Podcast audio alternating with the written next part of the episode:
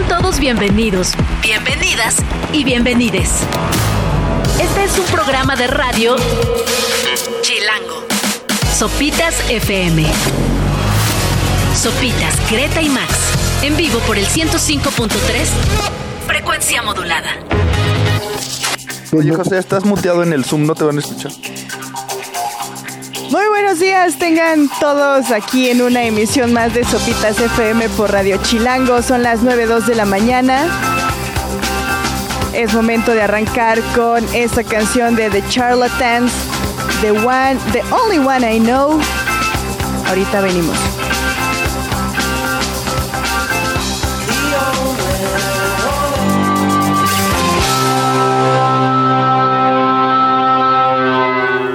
Escuchamos a The Charlatans, The Only One I Know, a las 9.05 de la mañana de este miércoles 7 de febrero. Subs Max, ¿cómo están? Hola Greta, muy bien, feliz de estar por acá. Ya acompañados todos. Y Subs, ¿qué tal el centro de prensa de Las Vegas? Equipo completo en Las Vegas, justo en lo que se conoce como Radio Row, que es eh, este centro de convenciones donde se transmite absolutamente todo lo que sale, se hace aquí desde, sea ESPN, NFL, eh, etcétera, etcétera, se hace en esta sala de prensa que aquí, bueno, hay que decirlo, eh, se ve vacía ahora porque son dos horas menos y son las 7 de la mañana, es tempranito todavía, pero bueno, conforme va avanzando el día se va llenando y se va poniendo muy entretenido. En este miércoles que ya lo decías, Gre, estamos a cuatro días del Super Bowl y bueno, cuéntanos tú Doña Masterclass con Denis Villeneuve de Piquete de Ombligo, ya con el director de Doom, con el elenco, con Zendaya, Timothy, Florence, todo el mundo. ¿Cómo estás, Cuéntanos, ayer justo no pudiste acompañarnos porque estuviste eh, moderando esta masterclass con el director de Doom. Sí, así es. Ya como les habíamos adelantado desde la semana pasada, el martes 6 de febrero se llevaron a cabo todas las actividades de prensa y de promoción para Dune, eh, la parte 2, y eso implicaba que eh, iba a estar presente el director, Denis Villeneuve, y cinco miembros del elenco principal. Entonces, ayer fueron las actividades. Tuvimos la oportunidad de eh, tener una masterclass con Denis para hablar un poco de su carrera, que es como muy extensa, la ha construido en poco más de 20, de 20 años. Y yo, como lo dije ayer, me atrevería a decir que no hay ni una sola película mala en su filmografía. Me parece un, un genio. Y ayer tuvimos la oportunidad de tener esta masterclass con, con él que pronto les, les estaremos compartiendo. Y también tuvimos entrevistas con Timothy Chalamet, con Austin Butler, con Florence Pugh, con Zendaya y con Josh Brolin, que también les estaremos presentando a finales de este mes a propósito del estreno de la película. Entonces, estuvo muy extenso. Yo, de verdad, ni con Barbie había visto tanto hype para una película. De verdad. No, bueno, las escenas que se veían ayer afuera del Auditorio Nacional eran eh, pocas veces vistas, ¿no? La euforia, los fans formados, 10 mil con boleto, pero otros tantos eh, afuera, simplemente buscando ver algo, ¿no? De, del talento que desfila, etcétera. Sí, sí, sí, estuvo muy, muy impresionante y hablando con colegas de otros medios también coinciden de que nunca se habían peleado tanto unos boletos para un evento y la proyección de una película. Y es que si, si lo pensamos bien, pues a mí me parece que Zendaya, por ejemplo, es una de las personas más famosas del mundo ahorita. O sea, es demasiado popular, es muy grande. Timothy también es muy eh, popular. Entonces, el el tamaño del elenco que trajeron acá a la Ciudad de México. Aparte aquí fue la primera parada como del tour eh, que se va van a tener a lo largo de estas semanas. Por ejemplo, hoy se van a, a, París. Y sí, la euforia era enorme. Ayer afuera del hotel también estaban muchísimos fans. Y incluso en las entrevistas, adentro de las entrevistas, se escuchaba ¡Timote! ¡Timote! Como le gritaban. sí, sí, o sea, fue fue demasiado, fue demasiado. Y ayer en la masterclass estuvo muy padre porque la mayoría de las personas que estaban en la audiencia eran estudiantes de cine y de comunicación. Entonces estaban muy emocionados, tuvieron la oportunidad de preguntarle algunas cosas a, a Denis, que lo repito, a mí me parece que es un genio y sí me parece uno de los mejores directores eh, en la actualidad. Sí, es, es, un, es un genio, aparte es un gran tipo. es mi amigo. ¿Cuál fue así como sí, ya sabemos, ya, ya, ya le hablas de Denis. Denis, estuve con Denis. Y yo, el de Eh, va a venir. Sí, lo llevó por tacos ahí ayer en la noche y todo el changarro. Oye, pero cuéntanos justo de, eh, de la masterclass, ¿cuál fue así como las preguntas más eh, extraña que, que recuerdes? O sea, Fíjate que, y, justo cuando terminó la masterclass, hablando como con algunos estudiantes que se acercaron como a decir, ah, estuvo muy padre y todo, todos se portaron bastante bien, hicieron muy pregun- preguntas muy clavadas, filtraron las preguntas, obviamente, entonces no había ninguna eh, pregunta así de... ¿Viste a Kylie Jenner en el set de Dud? No, no, no, no, no. O sea, no hubo ningún... ¿Hubo más que preguntas, comentarios también? ¿Hubo varios de esos? No, no, no, Ah, no, no, no, justo porque la masterclass fue muy cortita, fue 30 minutos. Entonces decían, sí, le damos el micrófono a, a la gente. Usualmente, hasta creo que yo lo he hecho, es de, ay, soy tu fan y mi papá me dio el libro y me gusta mucho tu cine y la primera parte. Y se extienden muchísimo para hacer la pregunta. Entonces estuvieron filtradas y las preguntas fueron bastante an- atinadas sobre el storytelling y los retos de filmar una épica tan grande y los como que la forma en la que logró adaptar el libro y la verdad es que dio respuestas bastante bastante interesantes sobre el trabajo de dirección, sobre el trabajo del guion, sobre los efectos visuales, sobre dio varios consejos sobre como director en qué te tienes que fijar para filmar en exteriores. Entonces fue una masterclass que la verdad estuvo estuvo bastante bastante bien, bastante bonita con un gran director. Padrísimo. Oye, ¿y cuándo se estrena Dune 2 a todo esto? O sea, ya, Eh. ya que nos la vendiste y que vemos la euforia y que Florence Pugh y, y- ajá. Ajá. O sea, ¿cuándo? Se estrena aquí en México, va a tener un preestreno el 29 de febrero. Es el primer lugar donde se va a estrenar. En todo el mundo ah, llega el primero de marzo. O Digo. sea, los que la vieron ayer la vieron casi casi un mes antes. Sí, eh, sí, sí, sí. Ok. Que, que eso. Malditos perros. Sí, o sea, por eso creo que también estaban tan peleados los, los pases, no solo por ver al, al elenco, sino también porque es la oportunidad de ver casi un mes antes la película que dura tres horas, dos, o sea, sí dura Ah, tres sí. horas. Sí, sí dura tres horas. No podemos todavía decir muchas cosas, pero sí es una épica así enorme. ¿Eh? Épica. Épica. Ajá. Ahí, ahí está, nada más veo la cara de Max que dice épica.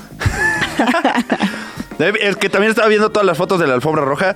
Estaba viendo el trajecito que sacó Timothée Chalamet. Y te- tenía su extrañe. Ajá, sacó un traje gris y con un cinturón así como de cargador. Prada. ¿Ah, ¿Era Prada? Era un- Mira, yo. De, de- de- cinturón de cargador de 35 mil pesos. Pero tenía las lumbares bien protegidas. Eso. Ah, sí. sí, sí, sí. Y ayer tuvimos oportunidad de platicar con todos ellos y son bastante amables, eh, están muy emocionados por, por esta película, porque va a pasar algo muy similar con la primera. Si a la primera va le va bien, van a dar luz verde a que se extienda un poquito la franquicia. Entonces, todo el mundo está echando la carne al asador para, para promocionarla y fueron bastante amables. ¿Me estás diciendo que va a haber Dune 6? Pues son un chorro de libros. Sí, Entonces, ajá. Pero de a tres horas, espérense, ¿no? Sí, espérense. Va a haber una serie, ya se dio luz verde a una serie que se llama, creo que The Sisterhood, y va a ser sobre las Bene Gesserit, que son como este grupo de mujeres que van entramando la historia política de la galaxia en donde ocurre Dune. Entonces va a haber muchas cosas, pero como un proyecto fílmico, eh, probablemente sí suceda algo después.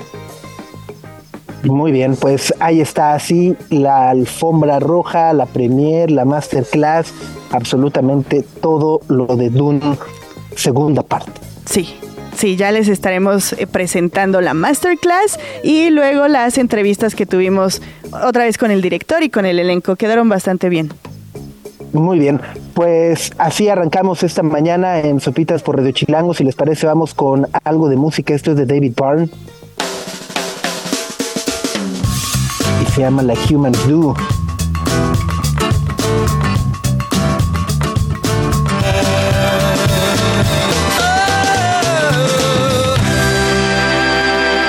David Byrne, la canción es Like Humans Do. 9.17 de la mañana. Sopitas Gre. Además, hoy tenemos un programa bastante entretenido, aprovechando que era semana corta. Traíamos muchos invitados y uno de ellos es el cantante Miro, el cantante estadounidense. Mero o Miro, si lo ubican, es el que tiene M-E-H-R-O, que estuvo también aquí presentándose en ceremonia el año pasado, pero hoy va a estar por acá para presentarnos un nuevo sencillo que se llama Ketamine y va a hablarnos también de tres fechas en vivo que tienen programadas para nuestro país el mes que viene. Exactamente, y además también vamos a estar platicando con el maravilloso Sergio Arau, mejor conocido como el Uyuyuy, que bueno, por supuesto, si les suena, es obviamente el mismo Sergio Arau de Botellita de Jerez que estará preparando un nuevo show en puerta que se llama Tocada y Fuga, que estará presentando a finales de mes, el 28 de febrero, en el lunario del Auditorio Nacional, y hoy justo lo estará presentando con nosotros, platicándonos de qué trata, de qué va, y por supuesto los detalles para acompañarlo por ahí en el lunario del Auditorio Nacional el 28 de febrero. Así es, así que vamos a tener a esos dos invitados aquí en la cabina. Y tú también, Subs, nos vas a estar hablando de todas las actualizaciones de la NFL. Eh, sí, por supuesto, todas las actualizaciones aquí están. Eh. o cómo se dice todo. ¿Eh? Después de regalar sí, Ajá, después de regalar los, ¿cómo se llama? Friendship bracelets. Friendship bracelets. ¿Cómo te fue con eso? ¿Todo cool? Eh, todo muy bien. mucho hate de la, de la gente que ve el video, que piensa, estás ahí y tienes la oportunidad de la vida y les da... A ver, se platican de otras cosas, pero el video, ese son 90 segundos con 10 personajes, ¿no? O sea, es un pedacito de todo lo que se hace Pero muy curiosamente platicaba con Max que los jugadores de Kansas City todos son Swifties y de San Francisco resulta que ni uno. Resulta. Este, ajá, o sea, solo hubo uno que dijo, no, a mí me gustaba, pero cuando era country. fue lo más, fue lo más que se llegó, ¿no? O sea, casi casi a mí me gustaba en el EP. Eh, pero bueno, más allá de ello, justo eh, eh, empieza a, ponerse seria la cosa, además, con el tema de las puestas, los favoritos, la presión. ya saben, como esas discusiones y mesas de señoros blancos discutiendo peleándose por si Kansas City es una dinastía o todavía no es una dinastía, que si Mahomes va a superar a Tom Brady o no. Y por el otro lado, eh, el quarterback de San Francisco, eh, eh, Brock Purdy, que es el jugador o uno de los jugadores que menos dinero están ganando esta temporada, tiene un contrato de novato y entonces tipo hay una suite del Super Bowl que cuesta no sé un millón de dólares él no la podría pagar porque su salario esta temporada fue de 900 y tantos mil dólares. ni él, que es el coreback titular, podría pagar una suite, ¿no? Eh, pero además de eso es, es, eh, es como el Ted Lazo de los corebacks. Me, está cayendo muy bien con declaraciones de, eh, sí, o sea, como no pasa nada, todo está bien, está tranqui y, me parece que escuchar eso de un coreback novato que, bueno, no es novato en sí, pero es la primera vez que llega al Super Bowl y esta fue su primera temporada como titular per se pues no sé, como que refresca mucho. Al, menos me, me hace que me caiga muy bien. Sí, aparte tiene ahí una actitud medio calmada y, y ha hecho diferencia con, con, otras declaraciones que hemos visto. Por ahí estaba viendo que Kadarius Tooney o Tony, el receptor de Kansas City, ya se andaba peleando con su propio coreback, andaba diciendo, pues sí, yo sería uno de los mejores de la liga, pero nunca me pasan el balón. No, me la mandan. Ajá, entonces ya, ya hay intrigas, ya hay pleitos, y particularmente Tooney o Tony es, es un receptor complicado, ¿no? Les ha costado varios partidos a los jefes de Kansas City, entonces ya andan ahí de las greñas. Exactamente, sí, eso está, eso está eh, muy, muy, muy entretenido. Y bueno, pues justo, eh, sigue lloviendo en Las Vegas, que es cosa muy extraña, pero las tormentas de verdad están buenas. O sea, si es así de cámara, ¿no? Mejor no salgo, ¿no? Eh, y bueno, eso también ha afectado a los 49 de San Francisco, que están entrenando en las instalaciones de la Universidad de Las Vegas que son al aire libre, entonces pues les ha tocado ahí este pues entre lodos, charcos y demás entrenar, mientras que Kansas City está en las instalaciones de los Raiders, techados, cuatro canchas de fútbol americano a su disposición, ¿no? Ese contraste también está siendo bastante interesante. Y bueno, el merch, eh, los souvenirs que híjole, eh, este año particularmente le han echado ganas para sacar cosas feas. O sea, como que se ve que hubo un, un concurso de decir quién saca el souvenir más hor- horroroso del Super Bowl. Y por ahora va ganando el merch, el drop que ahora le llaman, ¿no? Este, el drop especial que hizo Usher a propósito de su presentación del medio tiempo del Super Bowl. Ahorita se los compartimos, pero sí es una cosa que dices cámara y los precios además también es de cámara, ¿no? Este, se sacó por ahí un jersey de 400 dólares. Es una cosa que dices, ¿qué? Espérense. Hijo. Y está feo. Ven. Pues sí está, fe- sí está feón, sí, sí, sí, sí, sí. La neta, la neta, la neta. Lo dice un fan de la NFL. o sea, Ajá. ajá, que sabemos que hay cosas feas, pero estas sí se superaron. Entonces el, bueno. El Usher ya metiéndose en problemas desde ahorita. Todavía ni toque y ya estamos en problemas. Exacto, exacto, ¿no?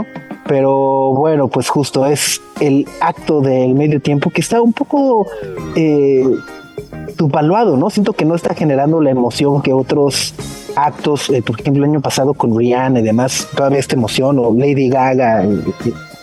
aquí la verdad es como, ah, ah, ok, está bueno, ¿no? Pero tampoco se siente esa efervescencia por eh, el acto de medio tiempo del Super Bowl, al menos hasta ahora. Pues yo digo que desde que se anunció que fue a finales del año pasado, no provocó nada, ¿no? Al contrario, más bien fueron como dudas de, Usher, neta, ¿qué ha hecho en los últimos años? ¿Qué tan relevante es? Y luego el sujeto dijo que no iba a tocar sus éxitos ni sus clásicos, entonces como de... Entonces, No se va a vender. sí, entonces quién sabe. Pero dice que lleva 80 años preparando como todo, todo este acto. Como- Bueno, están sacando como hasta un documental, ¿no? Que se llama Ajá. 30 Years in the Making, ¿no? 30 años en la preparación. preparándolo. Entonces, eh, o sea, espero que esté padre. Espero que sea una sorpresa y nos calle la boca a todos. Ajá. Ajá. Entonces, Pues bueno, pues ahorita les mando foto del merch, del drop, por si quieren algo. Este, pues aún están a tiempo, depositan ahí en, ya saben, en el Oxxo. me, me mandan y, y regresamos con la Fayuca el próximo lunes. Ándale, venos haciendo un huequito en la maleta, Subs. Y nosotros ahorita regresamos. Ya está por acá Miro.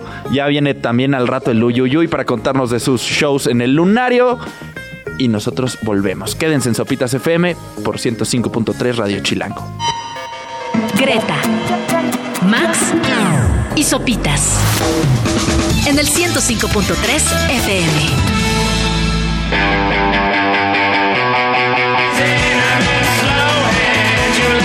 Slow Hands. Es Interpol. Son las 9.32 de la mañana. En este miércoles 7 de febrero. Y ya está por aquí. Mero.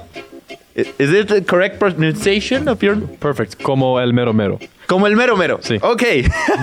How are you? How's Mexico Well- City treating you? The best. I, I love your city. I, I, I love the people, and it's so gorgeous here. It's. I love this place, and I love coming to it. That's why I keep coming back. yes, it's good.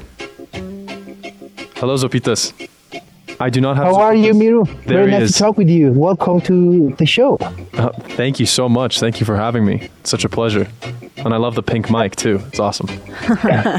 Thank you so much. Uh, I want to ask. I mean, you, you you're so young, and uh, so, but at the same time, you have a important career. I mean, you're about to release new album uh, and doing a lot of stuff. So I want to ask about your first uh, contact with music in your life. I understand you began to play guitar when you were four or five years.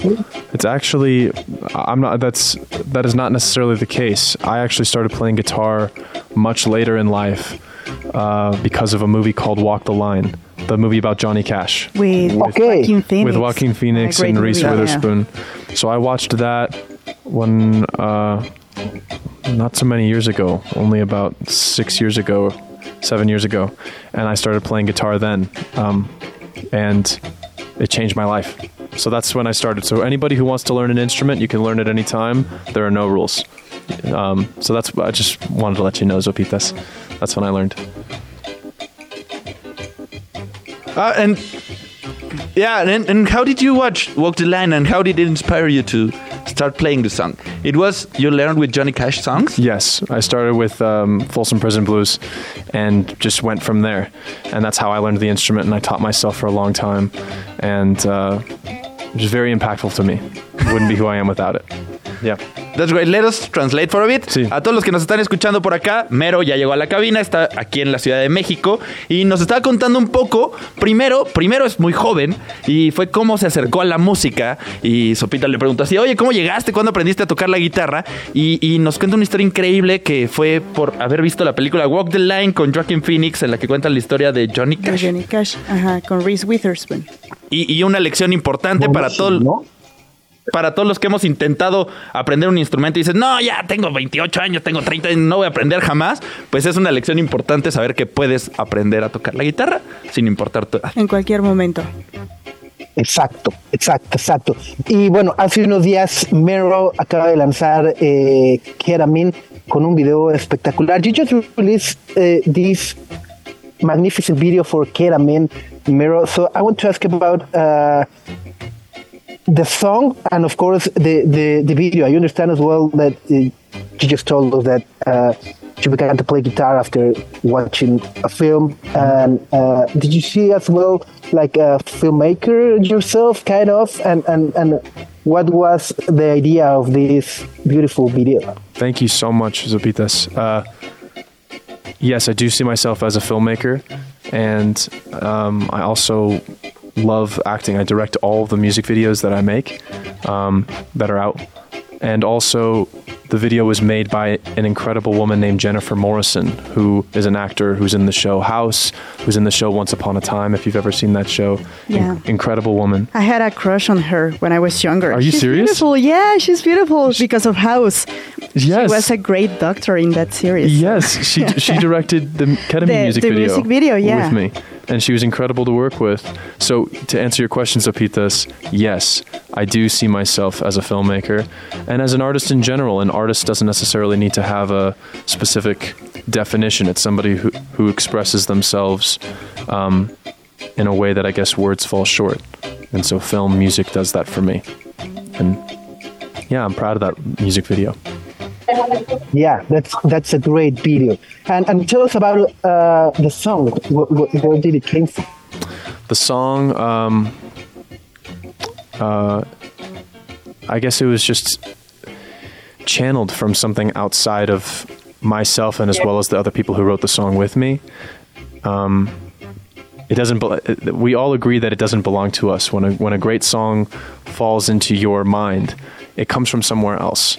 And if you're lucky enough to be in tune with the universe, then you get to ha- say that that song is yours, but really just just a vessel. It was just a moment of inspiration and striking gold and capturing it as quickly as possible. That's how it happened. That's great. So le- let us translate. Sí. Eh, le preguntaba un poco Claro. sobre el video de Keramin, que si no han tenido la oportunidad de verlo, háganlo. Lo estrenó apenas fin de semana. Es un video de verdad bru- brutal. Y bueno, pues obviamente si él de alguna u otra manera se ve también como eh, una persona que va a hacer cine, al- algún artista audiovisual, dice, bueno, sí me percibo de esa manera, pero en realidad el video fue dirigido por eh, una directora con la que he trabajado previamente y está protagonizado por el crush de Gre adolescente. Gre. No, sí, Jennifer Morrison fue la directora. Es una actriz que recordamos muy bien por las primeras temporadas de House. Eh, también apareció en Once Upon a Time. Entonces es, es- es una gran actriz y a mí me sorprende mucho porque yo no sabía que también eh, le hacía a la, a la dirección. Y aparte el video sí está bastante, bastante, es bastante crudo, presenta una realidad muy cruda sobre las adicciones y la soledad. Entonces me parece un trabajo muy destacado. Así es. Pues les parece si escuchamos que Min Mero está en cabina de Supitas por Radio Chilango y esta es precisamente la canción de la que hablamos, se llama Keramin.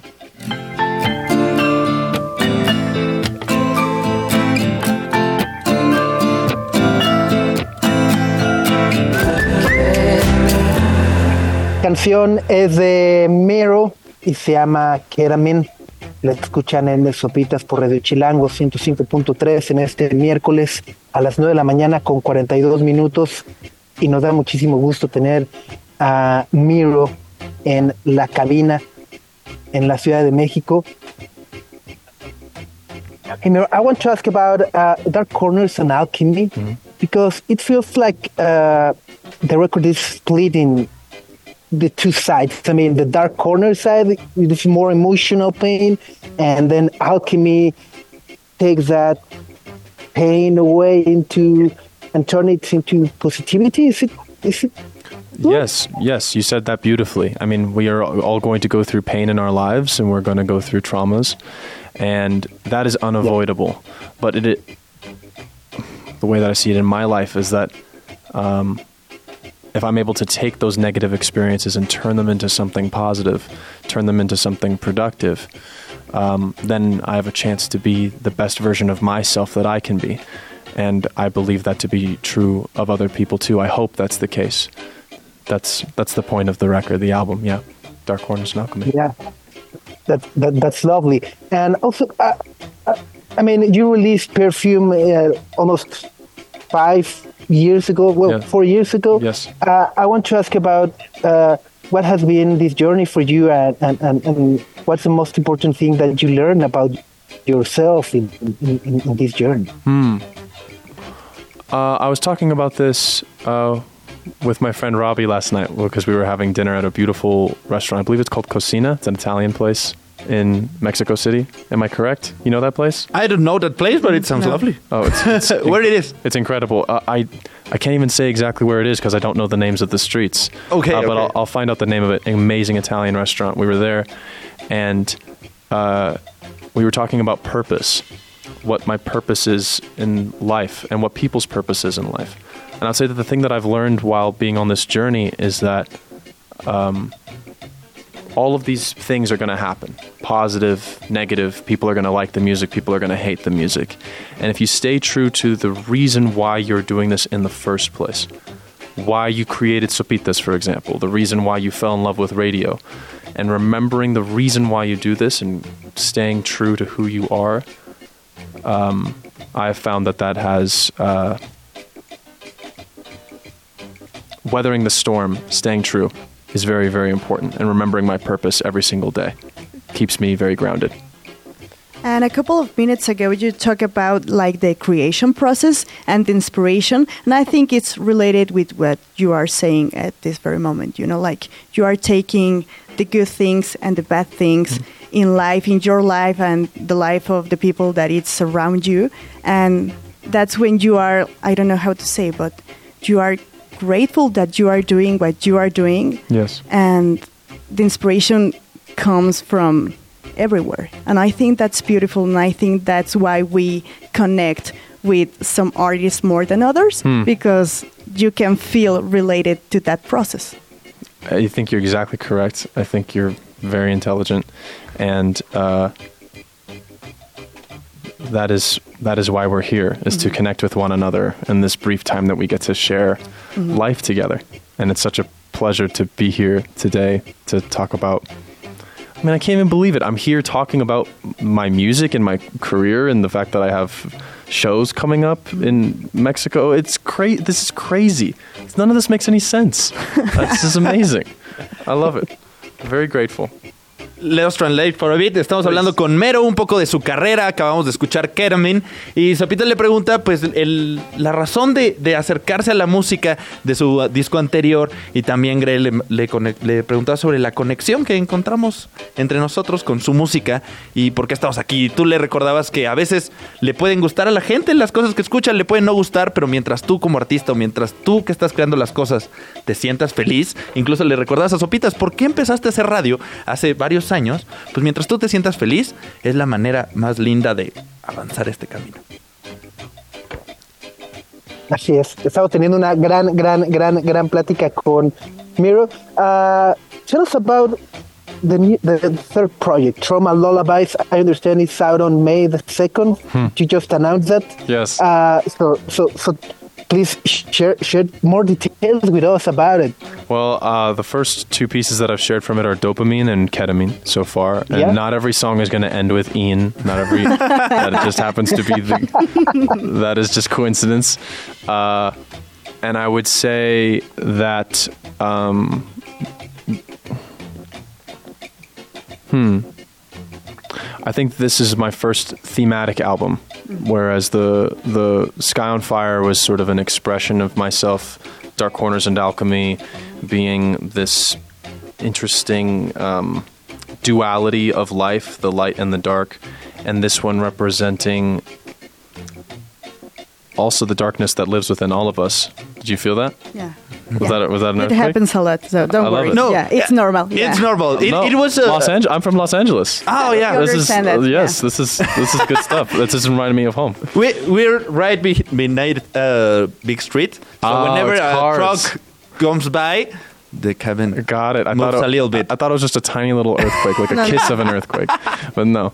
Um, Trauma lullabies is just a, another uh, brooding expression of the darkness that's within us, and perhaps uh, giving yourself a break, letting it rest. You know what I mean? Yeah, and I have a question. Yes. How open can you be about your life and what you think about life? Not necessarily expressing or presenting your own experiences, but how you perceive that darkness or how you perceive, um, you know, happiness. How open can you be in order, maybe, not to be that vulnerable with your audience? Or maybe that's the goal to be vulnerable, to express yourself, that they understand that. Uh, so there's a, a fine line of being vulnerable mm-hmm. and being universal and mm-hmm. connecting to everybody, with also being on the other side being indulgent and thinking that you're too important mm-hmm. because people have a self-importance grandiosity complex. So there's a very it's like a tightrope mm-hmm. of connecting with people, but also not necessarily making the song for a lot of people, Okay. if that makes sense. Mm-hmm. Yeah, yeah, yeah. Um, and I feel that if you find truth within yourself, we are all connected. Mm-hmm. We are all the same. We are from one source. So if there is truth in here for me, perhaps there is truth in you and in you and however many other billions of people feel that same way. Mm-hmm. Did that answer your question? Yeah, yeah, at yeah, all? totally. Yeah, yeah, yeah. That's Yeah. being vulnerable but not being indulgent. Yeah, yeah, totally. Sups, ¿Traduces, Max? ¿Tú traduces? ¿Tú vas? No, eh, justamente eh, seguimos platicando con Mero aquí en la cabina de Sopitas FM por Radio Chilango. Nos vino a presentar su más reciente sencillo que se llama Ketamin y también hay otra canción que se llama Dopamina. ya nos dijo que no todas las canciones van a terminar en... In. In. ajá. In. En ese tipo de cosas, pero justamente creó por primera vez un álbum que es temático y nos estaba justamente platicando sobre todos estos procesos eh, creativos y todos estos procesos de inspiración y justamente le, le preguntamos de como artistas qué tan abiertos pueden ser acerca de cómo entienden la vida, cómo entienden la oscuridad, cómo entienden la felicidad justamente para conectar con la audiencia y nos dio una respuesta bastante interesante sobre que hay una línea muy delgada entre ser vulnerable y entre ser indulgente. Y hay a veces que escribes canciones que parten como de la individualidad, pero que no necesariamente tienen que ser para todos, ¿no? Entonces hay veces que hay temas que son muy universales y hay veces que son temas que como audiencia nosotros conectamos por un tema muy específico. And Mero, you you have shows coming up in Mexico City I do. on I do. April in Lunario, right? See, see, we're playing uh, Lunario on uh, April 3rd. Uh, that's specifically in Mexico City. And I'm also playing in uh, Guadalajara uh, on April 1st. And I'm also playing uh, Pal Norte on March 30th, uh, which I'm very, very excited about. Um, and also, what's really cool uh, is that we're doing a little uh, special event, I guess, let's say, tomorrow at 1.30. And the only way that you can get the information is if you can prove that you've bought in tickets for the show in Lunario. Okay. Uh, so, for, and it doesn't cost any money to go to this thing, but you can only get the information if you have tickets. And I would love to play for you. I would love to meet you and, and play this show because I played Bar Oriente last year and it was It was magnifico. It was perfecto. Esto le va a gustar a todas las personas que son fans de Mero, que nos están escuchando. Estamos platicando un poco de los conciertos que tiene. Va a estar por aquí empezando la primavera. Va a tocar en Pal Norte. Va a tocar aquí en el Lunario de la Ciudad de México el 3 de abril. Va a estar también en Guadalajara. Pero mañana tiene un show especial Secreto. a la 1.30. y es completamente secreto. Y la única manera en la que pueden tener la información de este show secreto es si muestran que tienen los boletos para el Lunario. Sí. Sí. Ahí está. pues, uh, well, Mero, thank you so much for being with us today. Uh, ya Mero te vemos. Ho, ho, ho. It's a bad joke. I didn't get it. But hope to see you in, back in April. it was a terrible joke, a bad joke. Okay, okay. I like I like I like that uh, jokes. I'm I'm not mad. Okay. Me, me, me, mero in Mexico as well, we say ya mero, which translates in almost. Ah, I see. I see. So, yeah. Muy bien. Uh, but well, great, great to talk with you. I re- we really enjoyed this interview and hope to see you back in April. And in, let let's listen to dopamine. Would love to see you there. Thank you so much. Thank you. Listo, pues vamos a escuchar esta canción de Mero. Es Dopamine. Son las 9.53 de la mañana. Ahorita volvemos aquí a Sopitas FM.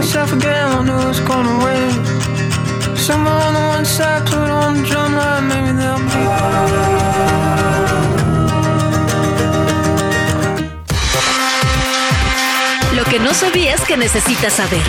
Sopitas FM.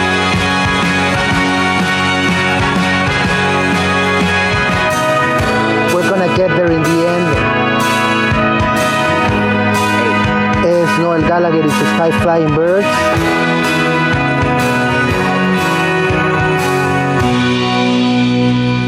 A las 10 de la mañana con 3 minutos en este miércoles 7 de febrero eh, en Sopitas por Radio Chilango 105.3, un miércoles de verdadera gala, ¿no? Acabamos de despachar a Mero y entra de cambio el maravilloso Sergio Arao, qué gusto tenerte en cabina, querido Sergio, ¿cómo estás? Buenos días. Buenos días. No, ¿sabes qué? Yo no, no había estado aquí en este local, me encantó. Está, está chido. No, no, tu casa, ya Gracias, gracias. Sí, mañana me mudo. Por favor, por favor. Oye, qué gusto tenerte en cabina para platicar de Tocada y Fuga, que es esta puesta en escena espectacular. Es, mira, ya, ya decidimos que es una stand-ópera. Porque no, eh, originalmente dije es una como rock ópera, pero no, es stand-ópera, es más bien como stand-up con, con ópera. y pues. Cu- cu- Cuéntanos un poco de, de- del origen, ¿no? Vaya, un poco eh, de repente puedo pensar, vaya, desde ejercicios que, que llegaron a hacer con la botellita, Claro. ¿no? Este, con Cubole Way Count de los Red Hot Chili Peppers, Ándale. etcétera. Pero, pero ahora que, que, que, que retomas, pues bueno, música clásica, ¿no? Este, Sí. Desde el lago de los cisnes hasta Tchaikovsky o Beethoven y demás. Sí, sí, sí. Bueno, entonces, fíjate que la verdad, eh, bueno, es una historia muy, muy larga, pero eh, se los voy a resumir. Este es un. eh, todo empezó. Fuimos con mi mujer, con Yareli Arismendi, que es mi socia y cómplice. Fuimos a hacer un, un video experimental a Tijuana, a, a un club que se llama La Esmirna, que es bastante rudo. Este. Pero, y es muy de regional, yo llegué de heavy metal sadomasoquista, y este, y mi mujer venía de, rumbera con enmascarada de luchador. y entonces, es- este, era, era a ver qué pasaba, ¿no? Era muy complejo la idea, pero entonces ya se, puso ruda la cosa primero, y luego ya se alivianaron, y ya empezamos a hablar con los que estaban ahí, y de repente oí una canción que era este, era Ladies Night con los varón de Apodaca. Y dije, no marches, ¿qué es eso? Este, y cuando me fijé, era el bolero de Ravel Pero decían, la conocí, la conocí en un Ladies Bar, Ladies Bar. Entonces, yo ya traía todo, tengo toda una historia desde hace mucho de estar mezclando cosas, digo, con botellita, desde el charrock and roll, el guacarrock, rocotitlán, todo es una mezcla. Y y pues de ahí empezó, en, en, el 2000 hice los primeros demos de esta idea. Y, este, y apenas en la pandemia fue cuando lo fui posponiendo porque hice un día sin mexicanos, regresé con Botellita Jerez, pasaron muchas cosas. Y en la pandemia, este, pues mi mujer me aplicó la de, la de este, Boca Negra, me dijo, o haces esto o no cuentas conmigo. Y en pandemia pues, se siente gacho. Entonces me decidí hacerlo, hacer, a grabar este disco y y pues fue bien interesante porque la verdad eran nada más como ideas y ya sentarme a, terminarlas estuvo bien. Otra cosa es que era la pandemia, entonces no encontraba un estudio y no podía llamar músicos. Convencí a un músico que, que, es además ingeniero de closet, porque en su closet tiene su estudio. Y entonces cada martes me, me iba yo a, a, grabar un rato. Y me eché casi todo el año grabando. Y, ahora ya salió y ya se volvió además una obra teatral. Justo, creo que, creo que la puesta en escena se ve, eh, he tenido la oportunidad de ver videos de las presentaciones que hiciste en Los Ángeles el año pasado ah, y bueno, pues se ve brutal, es una banda enorme la que tienes ahí sobre el escenario acompañándote. Sí, no, y, ¿sabes qué pasa? Y también y tenemos, siempre usamos la pantalla de video gigante y, porque interactuamos con eso. Hay partes como, como la gente ya sabe muchas de las melodías, este, entonces, por ejemplo, vos sole mío, ¿no? Que entonces ya, pues lo ponemos como karaoke para que además cante, cante, ya vas viendo las letritas que se van iluminando. Para que, entonces se, vuelve una cosa como de, de, muchas épocas y de muchos estilos. Al final hay una, una intención totalmente rockera, ¿no? O sea, hasta por ejemplo en Tocada y Fuga, que es cumbia, eh, hay un, los coros entran y entran las liras así bien distorsionadas. O sea, eso siempre, eso no se me quita. Oye, Sergio, y una parte que me llama mucho la atención es pues, obviamente este disco de Tocada y Fuga. Son muchas reversiones de muchas canciones de música clásica. Y a veces pensamos que la música clásica y los músicos clásicos son pues muy solemnes, ¿no? Piensas que son muy solemnes porque están sentados, serios, con sus instrumentos. ¿Cómo lo recibieron? Las personas que sí conocen Paralisa y no conocen Paralisa, que es la versión de acá. claro. Para empezar, una de las intenciones, o sea, yo estoy comprometido con la cultura popular. Para mí, lo naco, la cultura popular, eso es lo que somos, eso es, ese es mi postulado desde siempre, desde que empecé con Botellita de Jerez, desde que el grupo, desde todo. Y ya desde antes siempre he estado muy interesado en eso.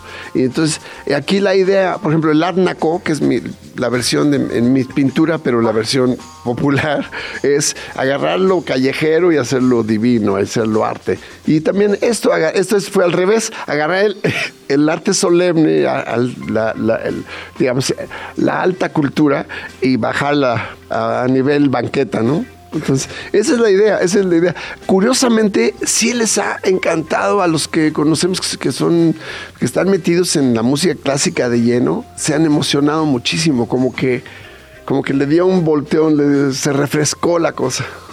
Completamente. Oye, y a ver, eh, mencionas algo que me parece bien importante, ¿no? Que es eh, la interpretación que le damos hoy en día al rock y esta disyuntiva que muchas veces tenemos justo con el regional, y decir eso es rock o no, cuando muchas veces eh, el discurso o, lo que acaban diciendo detrás de regional o reggaetón o de cumbia termina siendo mucho más contestatario que lo que podemos percibir hoy en día del rock, ¿no? Lo que le queremos llamar rock, ¿no? Sí, bueno, porque lo que pasa es que a veces, bueno, digamos, la forma, la forma, este, ¿cómo se llama? Eh, formalmente, si, es, pues, si hoy es una guitarra distorsionada, una batería y un bajo y es rock, ¿no? Pero la verdad que para mí el rock siempre ha sido como el lenguaje de lo, de lo contestatario, de la rebeldía, de, lo, de lo joven, aunque yo ya no sea tan joven, lo sigo manteniendo. estoy como ahorita como en mi quinta adolescencia, güey. Entonces, pero ahí va. Eh, y yo, eh, en efecto, fíjate, ahorita a mí los grupos que me, que, grupos que me entusiasman mucho es porque rompen las. Hay, un, hay un grupo ahorita que se llama Nunca Jamás, que es rock, le meten banda, o sea, son de Sonora. Y sus letras son, son, son rabiosas, o sea, hablan de lo que no les gusta. Y pues está Ampersand, están Los Cogelones, hay varios, muchos grupos, muchas bandas que andan. Lo que pasa es que no son las comerciales, entonces no las oye uno tan, tan seguido. Tienes que ir a las tocadas y eh, escuchar que, escucharlos ahí, descubrirlos ahí. Oye, Sergio, entonces crees que importa más de dónde venga el artista que el género en sí mismo? Ah, ¿O, No, o es como un balance? No sé, no sé si importa más, pero lo, lo que sí, mira, por ejemplo, el rock de los de los 60, 70, de los 70 y 80 más bien, de la psicodelia, del, o sea, el rock del, de, de Woodstock, pues sí era, era muy contestatario, o sea, el, el género ya, ya venía, o sea, eran las drogas, eran los hippies, era este, la, el, el cuestionar todo el sistema, la, la barrera, barrera generacional, en México fue el 68, ¿no? fue la masacre de Tlaquetelolco, el movimiento estudiantil, luego el 71 los halcones, o sea, y todo tenía que ver con rock, al grado, bueno, se hizo Avándaro y después de Avándaro se vino una represión así brutal, los que no la vivieron como que no la vieron, pero yo sí la viví en pleno. Yo de hecho dejé de tocar 10 años porque en 72 estábamos, o sea, ya se quitaron el rock de todos los antros, de todos los cabarets, de todos los... Había cafés cantantes donde nada más servían café y malteadas. Lo cerraron hacia el otro día de Vándaro. Y se vino una represión. Si, si estaba, yo estaba tocando en una fiesta en, en La Condesa, en un frontón. Llegó la tira y a madrazos nos sacó y me robaron mi guitarra. Y me deprimí muchísimo. Entonces me, me fui con mi otro amor, que es la, la- el dibujo, la caricatura, la pintura. Pero este, eh, eh, o sea, el, el- el género y ser joven, rockero, implicaba toda una cosa. Después con lo comercial siento que sea, sea por ejemplo, ahorita hay, el otro día escuché a las Luz y Fuerza. Güey, tocan cumbia, pero, pero la actitud es súper rockera y además lo que dicen es muy contestatario. O sea, hablan de, hablan de la mujer hoy, hablan de la, de la injusticia, hablan de, de- de- de- de política, pero entre cumbia y cumbia, padrísimo, ¿no? Entonces yo siento que no es el género lo que define, Claro. pero en caso, para mí la actitud rockera de- sí incluye un- una actitud rebelde, crítica. Estamos platicando aquí en cabina con Sergio Arau, que el último día de febrero, no es cierto, el 28 de 20 febrero, Sí, el- sí. porque es año bisiesto, el 28 de febrero va a estar presentando su tocada y fuga en el lunario. Y una de las que vamos a poder chido. escuchar es esta, en la que te acompaña Camilo Lara, Ah. que es una reversión de Guillermo Tell de Joaquino Rossini. Ah, mira, tú sí sabes. Ah. Pero acá entonces es la apertura del. Guillermo Tell, sí, en surf. En surf. Pues Sí. vamos a escucharla y ahorita seguimos para que nos cuentes más de esta presentación en vivo. Gracias. Quédense en Sopitas FM por el 105.3 de FM, FM. Y en YouTube.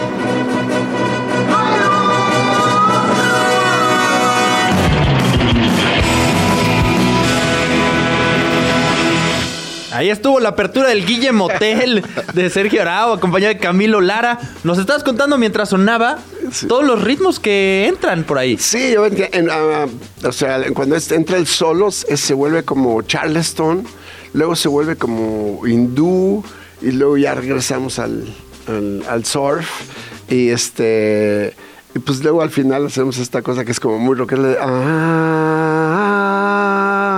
que es así, muy rockera, este, y ya, ya terminamos con, con la orquesta. ¡Tarán! Sí, es, es como estar viajando de un, de un lugar a otro. Y la verdad es que es muy simple. Mira, este, cuando dice tocada y fuga, por ejemplo, es tararán, lo hace el órgano. Tarararán, tararán, tan, tan, tan, tan. Si nada más le aumentas las dos notas de la escala, así, tan, tan, tan, tan, tan, tan, tan, tan, tan, tan, tan, tan. Empieza la cumbia. Tan, tan, tan, tan, tan. Es- Está, es nada más como un ejercicio de mezclas, de encontrar dónde, puede, se interceptan las, las melodías. Y Sergio, aprovechando este stand-ópera que vas a presentar en vivo, también tiene como dices, un espectáculo visual. Ya nos decías que ponen las letras, pero para crear todo el changarro, hasta hiciste un personaje. Estaba leyendo que Sí. aprenderme el nombre está imposible, Sí, pero es todo un personaje. No, bueno, es que fíjate que la verdad es que es- ese es el verdadero yo. Este, yo tengo, eh, de hecho, en el 28 de, de febrero voy a cumplir 346 años, porque por un error divino, cuando Dios estaba poniendo la fecha de caducidad a, a la humanidad, este, pues lo distrajo una llamada de su hijo por teléfono y entonces yo pasé sin, sin fecha de caducidad, entonces tengo 300, voy a cumplir 346 años el próximo 28. Y gracias, bueno, antes me llamaba Laszlo de la Vega, Morris, Balam, Klaus Vitelli y Pavón.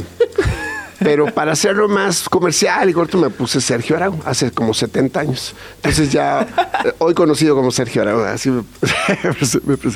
Y es Laszlo, como La- Laszlo, pues tuve el chance de trabajar con todos estos, ¿no? Por ejemplo, a, a, a Bach lo conocí en Berlín, esquina con General Prim, aquí en un antro de cumbia, y de ahí fue cuando platicamos y ya hicimos lo de tocada y fuga. Y así te voy contando cada historia con, con todos los, los compositores. Eh, pri- pri- primo de Laszlo Losla, ¿acaso? No, so- ese, es, ese es sobrino nieto mío. Pero fíjate que eh, mu- muy buen, muy buen, muy buen músico. Digo, le pusieron ese nombre por mí, obviamente. es cosa de la familia, ¿no? Pero entonces le pusieron ese nombre y es, un musicazo, pero, pero de repente se perdió en pandillas, mano. Ya ves que acabó en una pandilla muy, muy conocida. La de Don Gato.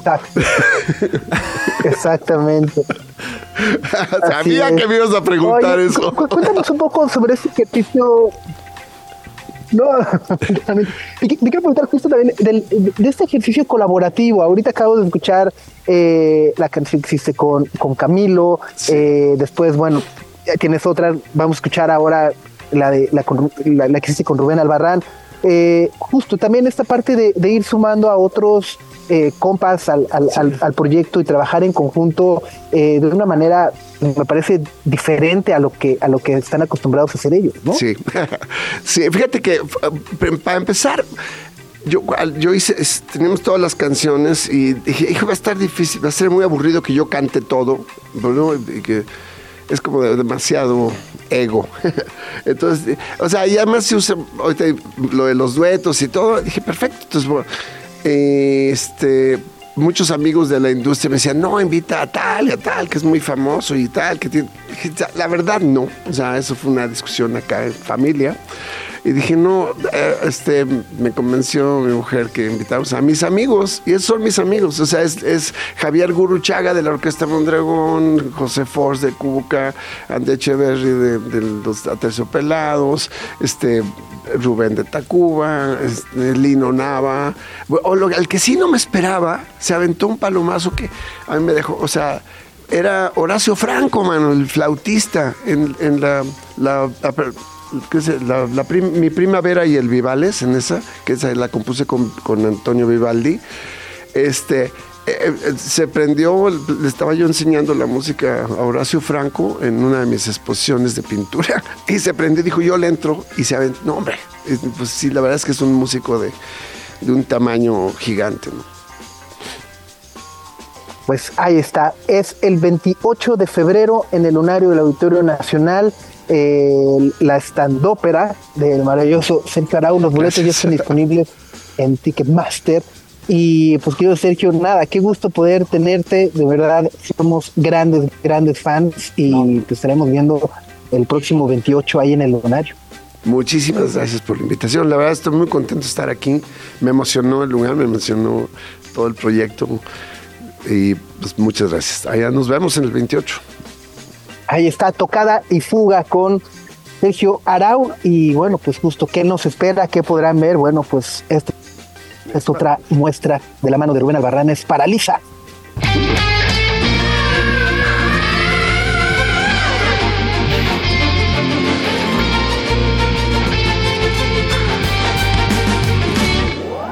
Su mirada me paralizó.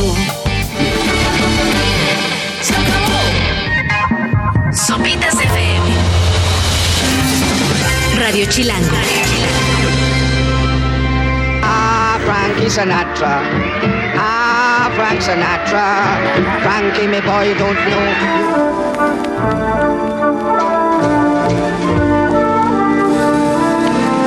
Son los Avalanches con esta maravillosa canción que se llama Frank Sinatra a las 10 de la mañana con 33 minutos en la Ciudad de México. Muchísimas gracias a todas las personas que se han conectado y nos han comentado en nuestro canal de YouTube. Eh, muchas, muchas gracias a Teresa Santamaría, Jonathan Mercado, María Silos, Brenda González, Laura Lore Ochoa. Eh, y por ahí, que si alguien le preguntó a Denis Villeneuve de los palomeros de Dungre. No, bendito sea Dios, nadie los mencionó. Es que no sé si han visto ahí en redes sociales, hace unas semanas se viralizaron los palomeros de Dune. Cosa más fea. No hay cosa más horrible y espeluznante y asquerosa que los palomeros de Dune. Porque, ¿De plano? Ajá, porque ¿Por la qué? entrada para comer las palomitas se supone que es la boca de un gusano de arena. Y quien haya visto la película sabe cómo es la boca de un gusano de arena. Y todavía se pusieron muy creativos y así como que simularon los colmillitos, pero con estos plastiquitos. Entonces, o sea, Ah. es como, ajá, viene texturizado con experiencia sensorial. Sí, es como de toca, juega y aprende. Cada que quieres agarrar una palomita está Bueno, horroroso. bueno, pero, pero, o sea, incluso a- a- o sea, el elenco y demás, como que sí los agarran, lo, lo agarran en un video y es así de. eh, eh, eh, no. Es que ¿Sabes la cara de los cuatro, no? O sea, Timothy Chalamet nomás viendo de lejos así de ¿qué es eso? Sí, sí se Este, ve. se ve Muy ex- Ahora sí que como diría, como diría Pati Chapoy, muy interesante, pero, muy extraño. extraño, ajá, muy extraño. O sea, yo, a mí me gusta comer palomitas. Nada más comer palomitas, no tiene una experiencia sensorial en el brazo. Cada vez que me las como, o así como, ¡ay! Me está comiendo el brazo el gusano. No. Ah, ah, Aquí está genial. Adrián nos escribe en YouTube. Están terribles los palomeros. Quiero uno. Pero quiero una. Es que son de colección, o sea, los palomeros se han convertido en esos, eh, ¿cómo se dice? Objetos de colección que en unos años valen un chorro y por los cuales la gente se pelea en las dulcerías de los cines. Entonces, Pero sí, o ya se salió de control. Ya se Eh, salió o de sea, desde, desde, desde Barbie se salió de control ñerísimo, ¿no? Y, y ahora justo como que le dio el impulso a este objeto de colección que además a mí me parece súper estorboso. O Ah, sea, vaya, en, mi- en, en mis tiempos era la tacita del concierto, que era una taza. Un palomero es una cosa enorme. ¿Dónde lo guardas? ¿Dónde? O sea, tienes tu, tu vitrina así de palomero. Yo conozco una, tengo una amiga que es muy fan de las palomeras y tiene una vitrina. Así como hay gente que tiene Funko, si hay gente que tiene Lego, si hay gente que tiene discos. Como las abuelitas tienen figuras de Yadroy. así. Ajá, sí, sí, sí. Ella tiene palomeras Sí, bueno, en- y tiene una buena lana en esa vitrina. En los 80, 90, en los 80, 90 la gente tapizaba las paredes de sus cuartos con cajetillas de cigarros, con latas de refresco, ¿no? Este, Ajá. Eh, de nueva cuenta, muy interesante, pero muy extraño. Me parece que es parte de la condición humana, ¿no? Del El tirarnos consumismo. Como de esa.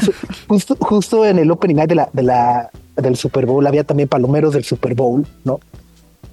Y entonces como que varios compas decían, güey, no te vas a llevar uno, ¿no? Así como te lo puedes llevar, ¿no? Así con las palomitas. Y decía, ¿cómo, güey? No voy a estar cargando eso toda la noche y ve, no voy a guardar eso en una maleta para llegar a mi casa y tirarlo a la basura. No, o sea, como que no lo voy a usar, ¿no? Tráeme unos subs. Entonces, me, era, Reto. fui el extraño. No, a ti te voy a llevar ya el top este de Osher que tanto te gustó. Es que tiene como estética ñera ochentera, ¿no? Sí, están, están, están curiosos.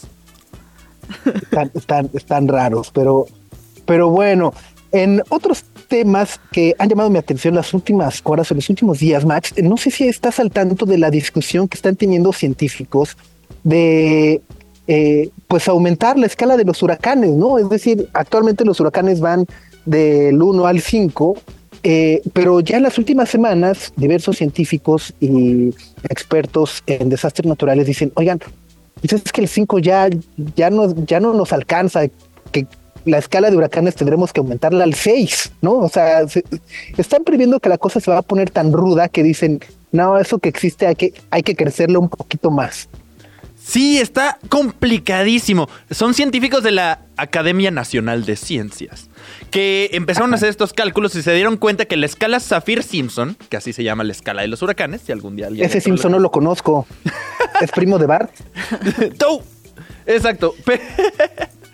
Pe- Esta escala Saffir-Simpson mide todos los huracanes y básicamente mide el viento, las olas que llegan y los destrozos naturales, los destrozos que puede hacer en las construcciones humanas. Eso es lo que mide. Y normalmente un huracán categoría 5 era lo máximo, era así de... Más de esto es imposible. Un huracán categoría 5 es como el Katrina de Nueva Orleans, como el María de Puerto Rico o como el Otis de Acapulco. Esos han sido categoría 5. Y los científicos están revisando y se están dando cuenta que, para cómo va la cosa, nos va a quedar chiquita la escala. Entonces vamos a tener que hacer categoría Y lo- 6. Lo cual, lo cual es, es- es preocupante, ¿no? Porque si de por sí el 5 es devastador, como pudimos ver con Otis en Guerrero hace unos meses, eh, que empiezan a discutir y digan, oigan, es que la cosa se va a poner tan gacha que ya el 5 no nos va a dar abasto, me parece brutal, ¿no? Está cañón, es como los Cayus en Pacific Rim, pues cada vez están saliendo más fuertes desde el Pacífico. No hay manera de acomodar los huracanes con tanta fuerza.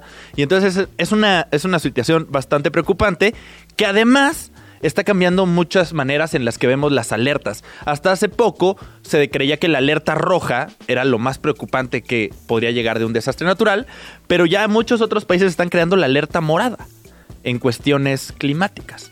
Que la alerta morada es todavía más grave que una alerta roja. Entonces también ya se está usando para huracanes, para sequías, para ondas de calor o para tormentas. Que, o sea, me parece un poco irreal como el eh, pensar nuevos colores, o sea, porque después del morado que seguiría ya el negro, ¿no? La alerta negra. O sea, eh, y entonces, justo que, que estemos pensando en cómo aumentarle o cambiarle de color eh, en vez de decir, oigan, esto ya se está saliendo de control, güey, sí necesitamos hacer algo de verdad para, para limitarlo o mitigar los daños en vez de decir, pues es el nuevo normal y, le subimos tantito, ¿no?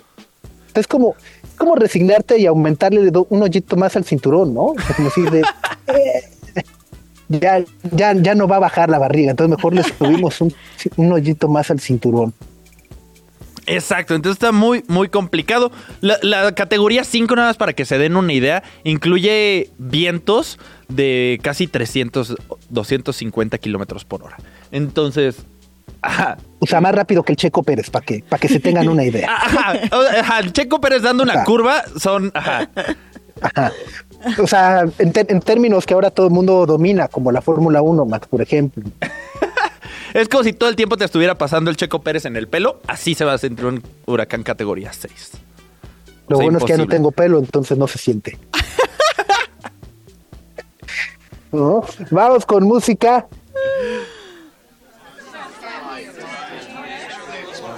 Esto es de Yard Act, que se llama Brillo.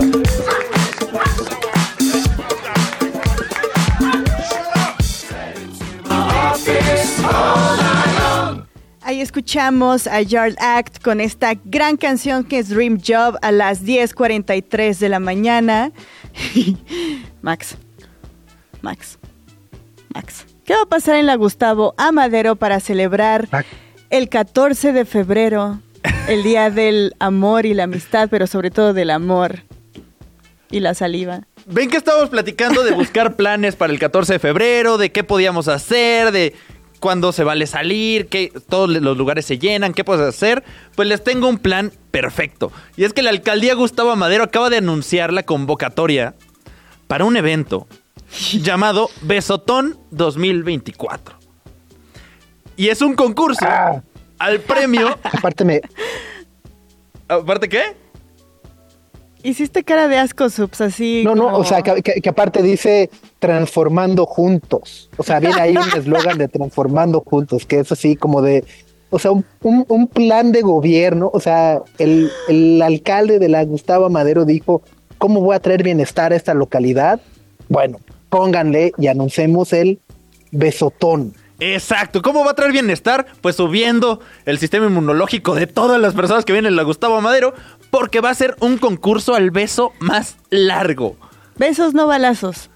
Y el beso más largo. El premio además son 4 mil pesos a quien consiga el beso más largo y el segundo lugar se va a llevar una botellita de champaña. Oye, pero ¿cuáles son los requisitos así de se valen piquitos, debe de integrar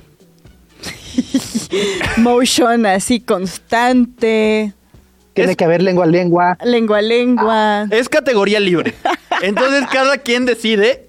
O sea, ves, o sea, beso de tres cuenta, participa. Sí, pero supongo que se quedan sin baba más rápido, entonces van a perder. O uno es proveedor de baba, uno pone el ritmo y el otro... y lo que dividen los. 4 mil pesos entre tres. Ahí está. Ah, no, no, no, no, no, no. Así no juego. Entonces, el premio al beso más largo va a ser el 14 de febrero a las 3 de la tarde en la explanada de la alcaldía. Las inscripciones son por WhatsApp. Te tienes que inscribir en el WhatsApp de la alcaldía antes. ¿Qué es esto? Aparte bajo el sol. O sea, no solo va a haber baba. Sí, Bueno, o sea, Gre- Gre, esperabas un jacuzzi o algo. O sea, ya te voy a parecer lo más dantesco, así en jacuzzi todos. Todos en un jacuzzi. Sí, ¿no? Mínimo. Con Lorenzo Antonio, así de son doce rosas, ¿no? Que hablarán de ti. ¿Qué hablarán por mí? ¿Qué Y las playlist? burbujas y el beso así de... sí, va a estar complicado. Entonces, el beso más largo se va a llevar 4 mil pesos. Va a haber mucha baba. Va a haber muchos abrazos en este, pues, extraño evento. Que es algo que hemos hecho en México desde hace mucho tiempo. Por ahí, la Ciudad de México tiene el récord Guinness al mayor número de personas besándose, ¿Besándose? al mismo tiempo. También se hizo un 14 de febrero de 2009 ¿En dónde? en el Zócalo. En el Zócalo. Oye, pero solo era, vamos a besarnos a la de tres. Una, dos, tres. Ajá. O debías de O sea, quedarte en el beso. O era así entre todos, así 80 mil personas besándose entre así. de- O sea, como, como la, la paz sea contigo, así de... Eh, eh, eh, exacto, ese récord en Voltaban para 2000 todos lados. Ese récord en 2009 juntó a 39.897 personas. ¿Cuántas, cuántas, cuántas? 39.897 personas dándose un beso al mismo tiempo. Nótese que es un número non. ya sabes, entonces no eran parejas. Hay, hay uno, o sea, de perdida hubo un beso de tres. O uno se quedó. No, porque entonces no cuenta, porque estaban viendo a todo mundo besándose. Ni modo que había uno así O sea, estaban así, pero a lo mejor así la mano, así. Exacto. Entonces, esta tradición de hacer besos masivos en la Ciudad de México es ya larga y cultivada. Tiene más años que el desfile de James Bond. Entonces, desde 2009 nos ha gustado romper récords de besos masivos en el Zócalo. Cultivada la que te van a dejar en la boca, ¿no? Cultivo de no sé qué diantres. No, o sea, tú eliges con quién besarte, pues no agarran las parejas Ah. al azar. en YouTube, Gustavo Madero Shore, nos dice Miguel Villegas. Tal cual. Greya se estaba apuntando así de. Ahorita que dijiste que tenías que llegar con la pareja, puso así cara de ¿qué? ¿Cómo? O sea, no iba a conocer ahí. ¿No es libre? No íbamos a ¿No hacer es- match ahí en la Gustavo Madero. ¿No es toma libre ahí? Entonces todo el mundo vaya preparando el WhatsApp con el mensaje así de, oye, te invito el 14 de febrero a romper el récord del beso más largo, enviar a su crush. Así, con la lana que ganemos, nos vamos a un Dentista. espacio. hijo.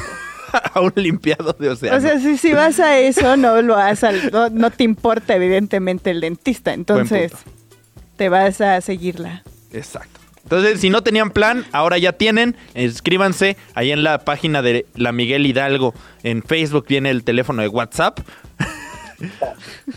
y pueden pedir informes Piensen, también. piensen que. Exacto, piensen que con el premio pueden comprar mil tacos de canasta para cada uno.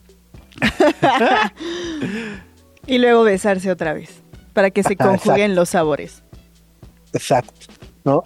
Vamos con más música. Estos son los Black Keys. The Beautiful People, dedicada a Gustavo Madero.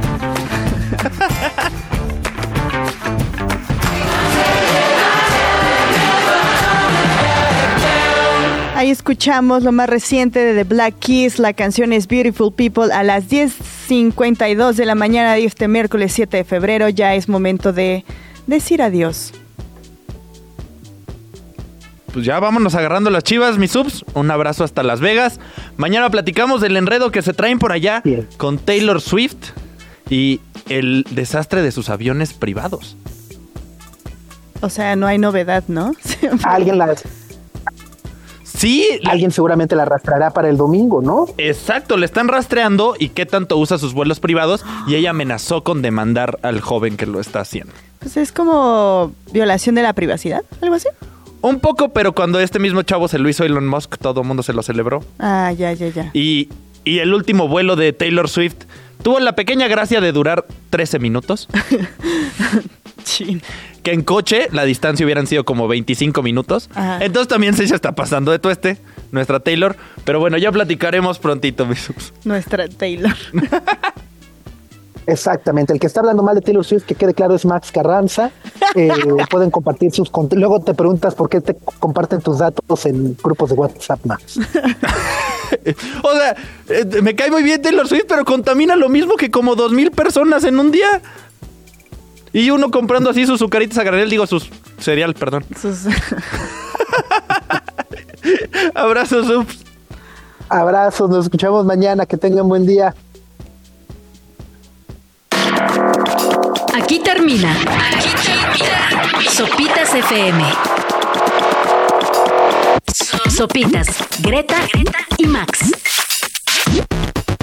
Lunes a viernes, 9 a 11 de la mañana, Radio Chilango 105.3. Frecuencia modulada.